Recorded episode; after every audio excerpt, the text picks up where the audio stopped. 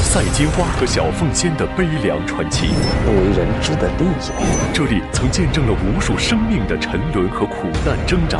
出卖肉体的代价，一次只喝五毛钱。藏污纳垢隐藏着什么样的肮脏交易？恐怕并非买春那么简单。档案揭秘：新中国封闭妓院始末。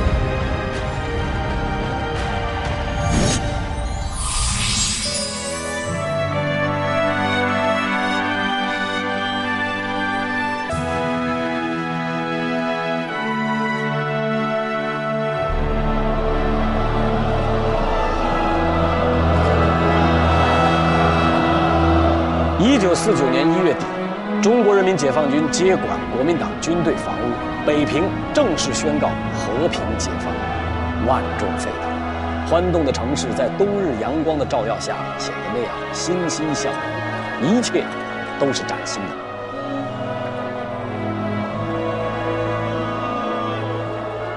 北平解放，百废待兴，接管旧政权，建立新秩序，一切都要重新开始。眼看着千头万绪的工作扑面而来，毛泽东同志只用了一句话就做出了指示。他说了什么呢？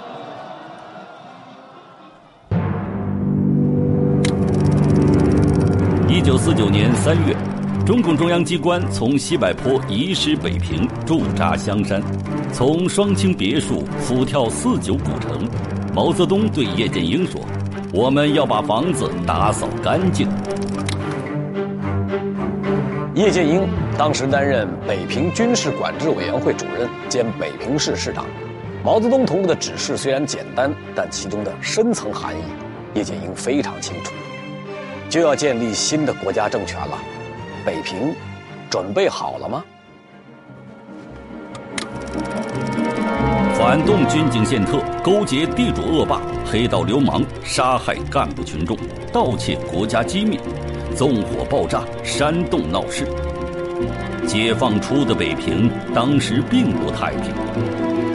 而在城市最黑暗的角落，上百家青楼娼馆的灯笼仍在招摇。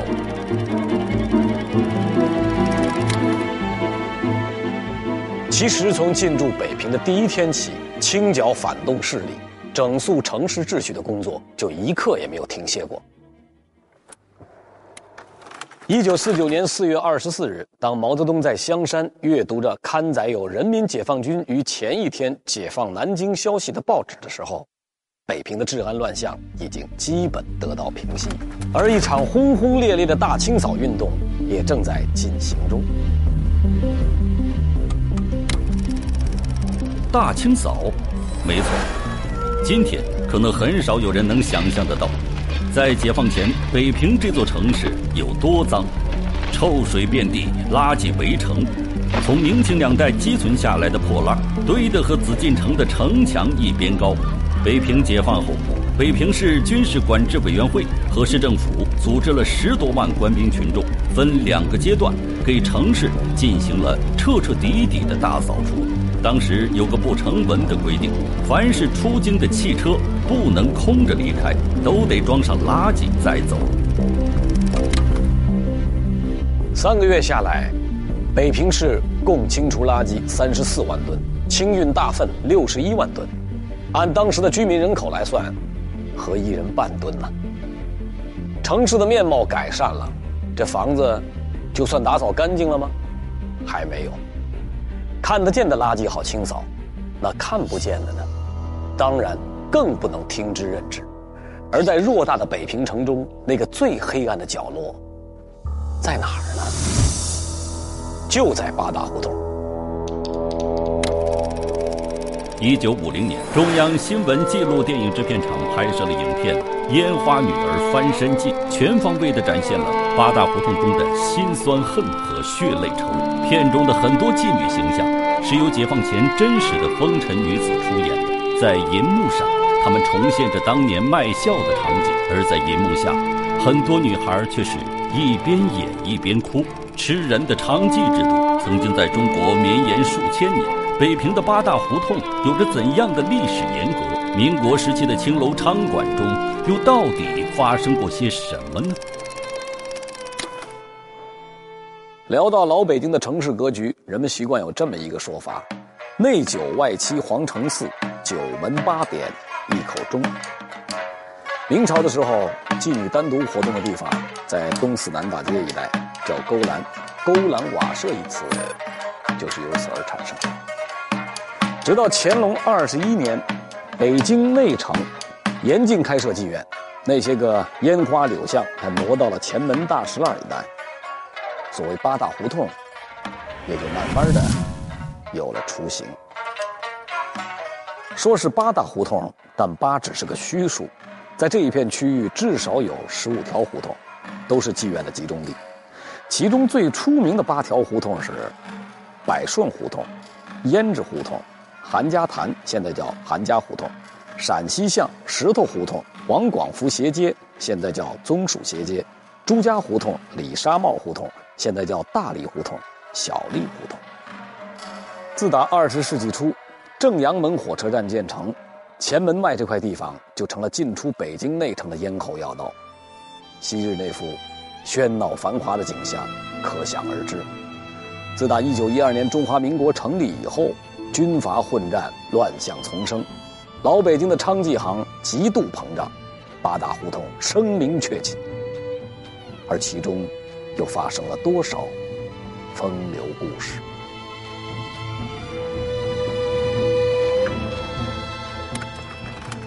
位于陕西巷的上林宾馆，昔日曾是名妓赛金花经营的怡香院。据说，正是这位曾经给同治年间的科榜状元红军当过三姨太、游历过欧洲四国、有“花榜状元”称号的女子。立下八大胡同中一等妓院的各项规章制度。民国二年，赛金花与时任江西民政厅长、参议员魏思炯相识于怡香院，五年后在上海成婚。而位于樱桃斜街十一号的长宫饭店就更加有名了，因为它曾是蔡锷将军和小凤仙的居所。民国四年，一等妓院云集班的头牌小凤仙，出夜明大义，慧眼识英雄，掩护云南都督蔡锷，逃离了袁世凯的层层监视，返回云南，发起讨袁护国运动，多少年来，都为人们津津乐道的一段佳话。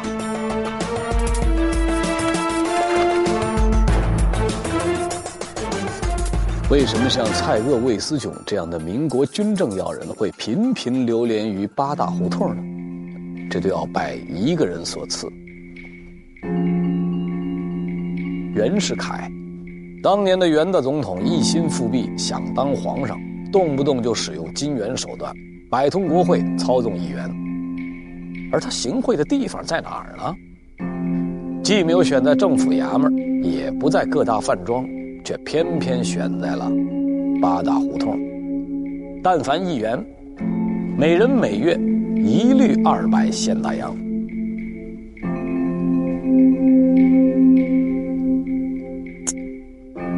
二百现大洋是什么概念呢？当时一口袋七十斤的洋白面，只用两块大洋。那北平市的老百姓的平均收入是多少呢？每个月也只够买四口的白面。这些个国会精英们收了这么些个叮当作响的真金白银，撒在八大胡同，具体干什么使呢？恐怕并非买春那么简单。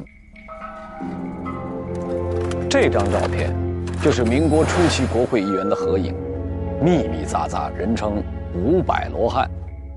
在八大胡同里面尝够了甜头之后，罗汉们组成劝进请愿团，追捧着袁世凯，乱乱哄哄地上演了一出复辟闹剧。龙椅还没有坐热，袁世凯就在全国人民的一片讨伐声中忧惧而死。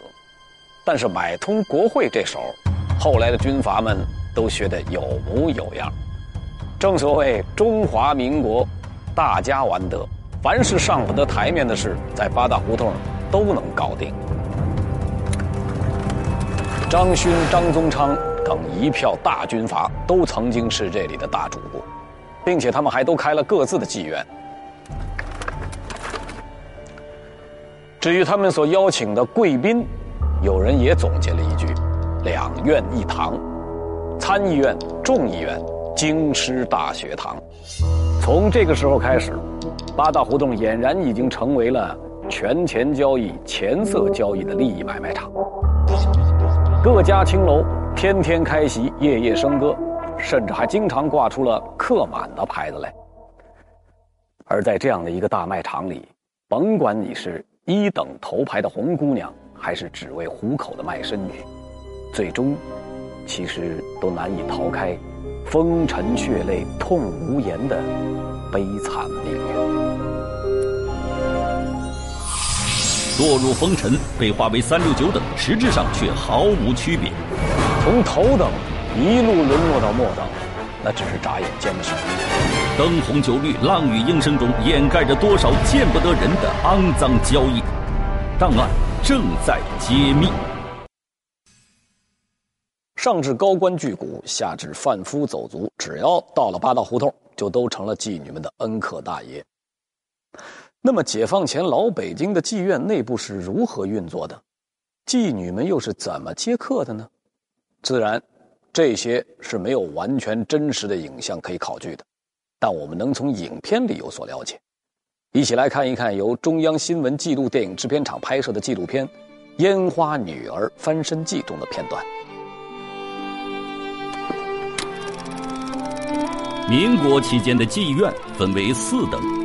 一等妓院被称为轻银小班，二等的称为茶室，三等的叫下处，四等的才是众所周知的窑子。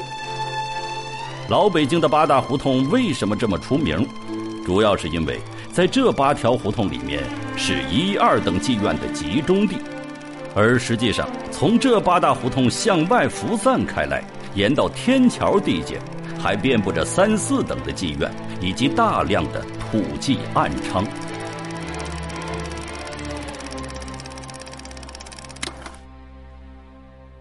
之前我们提到过的赛金花、小凤仙，都是一等妓院青银小班里的姑娘。在他们的传奇故事中，妓女们好像都是琴棋书画样样精通，声管丝竹件件拿手。但这些都只是传说而已。我们这里有一份1946到1948年国民党北平市政府管理妓女规则，让我们来看一下实际的情况是怎样的。档案显示，当时共有七个分局管理着全北平市的妓女，八大胡同这块儿主要由外二分局负责。根据统计，全市一等妓院八十户，二等六十户，三等。二百户，四等四十户，也就是说，一等、二等的妓院加起来也没有三等的多。那么，在这些等级不同的妓院之间，到底有什么区别呢？一等青年小班妓女，她一般她不留住宿的客人，她是接待打茶围的客人，客人来聊天，而且隔着桌子。一个多小时，然后嫖客呢，就把这钱压在这个茶盘底下，好了。二等茶室呢比一等的差了，呃，一般他就得接留宿的客人。等到三等的，那就纯粹就是肉欲，就满足嫖客的肉欲。四等的那就更别说了，他一天接待二三十个嫖客，那不多不新鲜，不停的系不上裤子，没就有时候干脆就，那就三等四等的。一等的跟到四等啊，一般的用不了十年。刚才我们所听到的是对著名民俗作家沈家和所做的采访录音，他就是我身后这位。沈老先生研究南城文化多年，曾经写过反映老北京妓女悲惨生活的小说《风雨烟花巷》。他所提到的四等妓女卖身卖到提不上裤子。是真事儿。为了多挣钱，老鸨们逼迫妓女白天也接客，而且是半价。而至于从一等降到四等用不了十年的说法，也绝不夸张。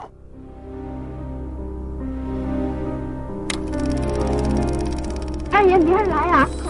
来啊，来来来来，鞋牌，屋子屋子，妈来了，我的院子我不来，卖了多少了？卖两壶茶，怎么不卖铺啊？你是干什么的你？妓女只卖了茶客而没有卖铺客，就挨了领家的嘴巴子。这可不是电影中的艺术虚构，这在八大胡同中是每天都能见到的真实景象。风花雪月、小曲轻吟，这些都是蒙人的。女孩子一旦堕入烟花柳巷，迟早会被逼着卖身，因为只有皮肉生意才能给老板和领家带来实打实的利润。那么，在茶客和铺客之间，会有多大的区别呢？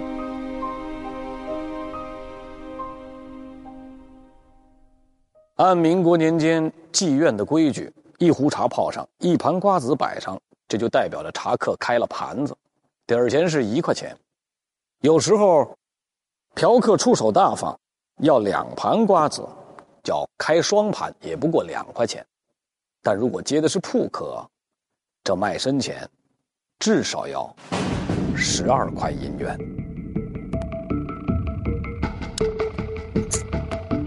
这十二块钱怎么分呢？娘一伙计各一块，老鸨老板各分五块，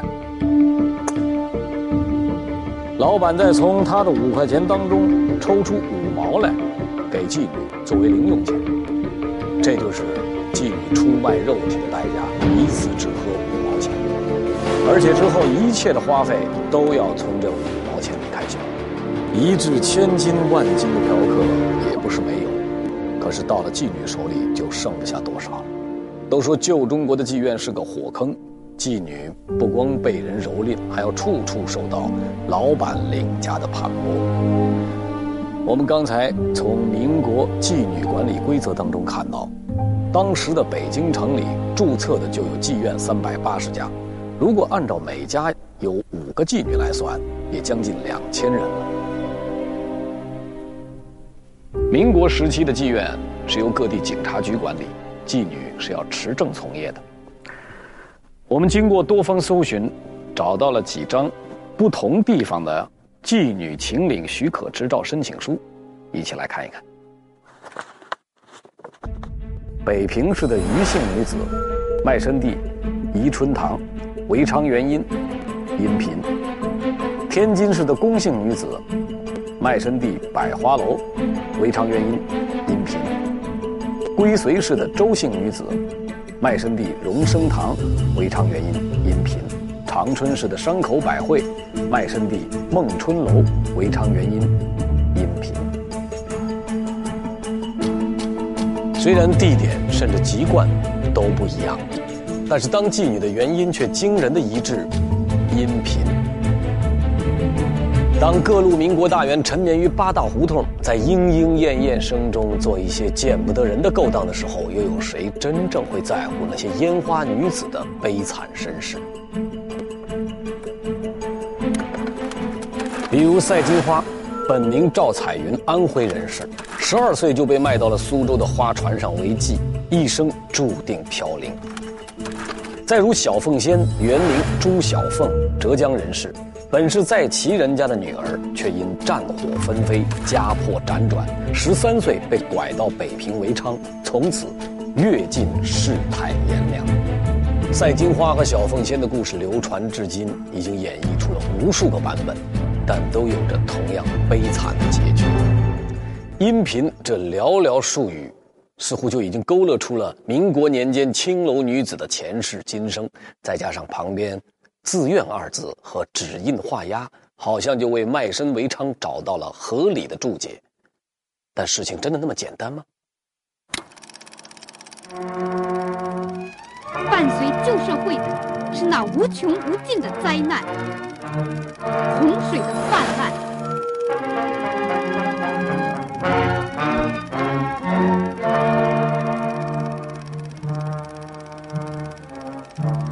后的烧杀，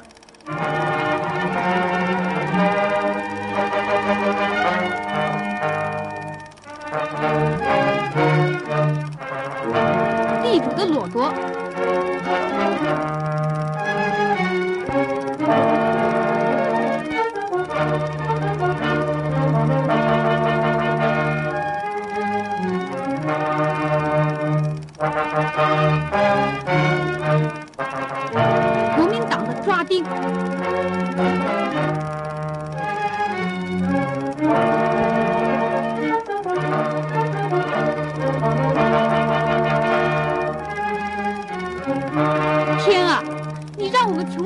活下去呢？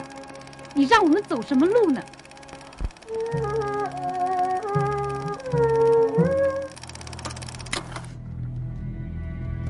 刚才我们所看到的，是由中央新闻纪录电影制片厂拍摄的纪录片《烟花女儿翻身记》的片段。正像影片里所说，妓女不是天生的，穷人家的女儿怎么就会被逼上卖身的不归路呢？这些在影片里已经有了很直观的体现。在旧社会，老百姓活不下去，卖儿卖女是常事，而妓院实际上只是一条罪恶产业链上的末端。每到天灾肆虐、兵荒马乱之日，就是人贩子、黑社会猖獗之时。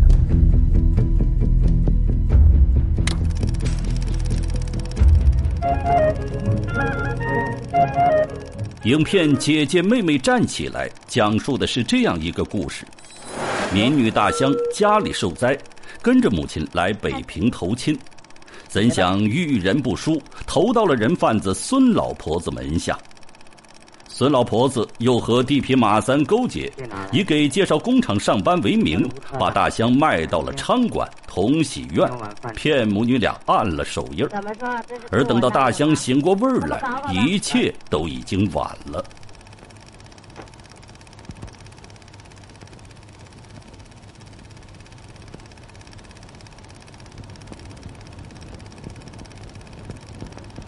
进了山门归和尚，你还绕得出圈去吗？咱们去打官司，哈哈哈哈哈哈！甭提打官司了，姑娘，我告诉你说吧，是衙门口都保护窑子，就是你上蒋委员长那告御状也是没用啊。而接下来大香的遭遇也的确印证了领家的话。历来衙门口都保护窑子，这事儿你告到蒋介石那儿也没用。谈起八大胡同的旧警察，有著名的五敲诈，说他们是：一敲商户，二敲妓院，三敲小铺，四敲妓女，五敲平头老百姓。尤其是分管前门大栅栏一带的警察，最爱突击临检妓院，除了收捐课税，一般都还要捎带手敲上一笔。在电影中，大香本来是准备逃跑的，但正好遇到警察临检，不明真相的大香冒死报官申冤，但警察局却早已被黑社会和妓院联手买通。一番装腔作势、红脸白脸之后，大香再次陷入了火坑。我原先不知道，别矫情，能骗你进窑子，还能骗你打手印吗？他们说是得得，别他妈说了，你们娘俩别跟我玩这套活局子。指着闺女放鹰，这事儿我们这儿经多了。这是我恩典你，瞧你这么大岁数了，今儿给你了结了。过来，给我画下句节。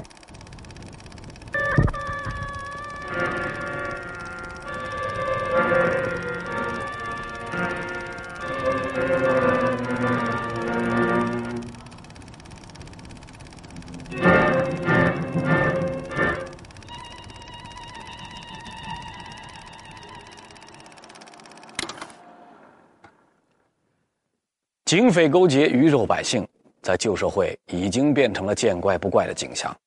其实，无论是在日寇侵占，还是在民国统治时期，警察局所扮演的，始终就是吃里扒外、黑白通杀的角色。在他们的体系里，只要钱使到了，就没有什么是不能干的，也没有什么是不敢干的。妓院中发生何等大事，竟让蒋介石发出手令？蒋介石想不通，直接给北平市长下了训令。北平市长更想不通，绝密民国档案，揭露旧社会烟花流向中多少罪恶，档案正在揭秘。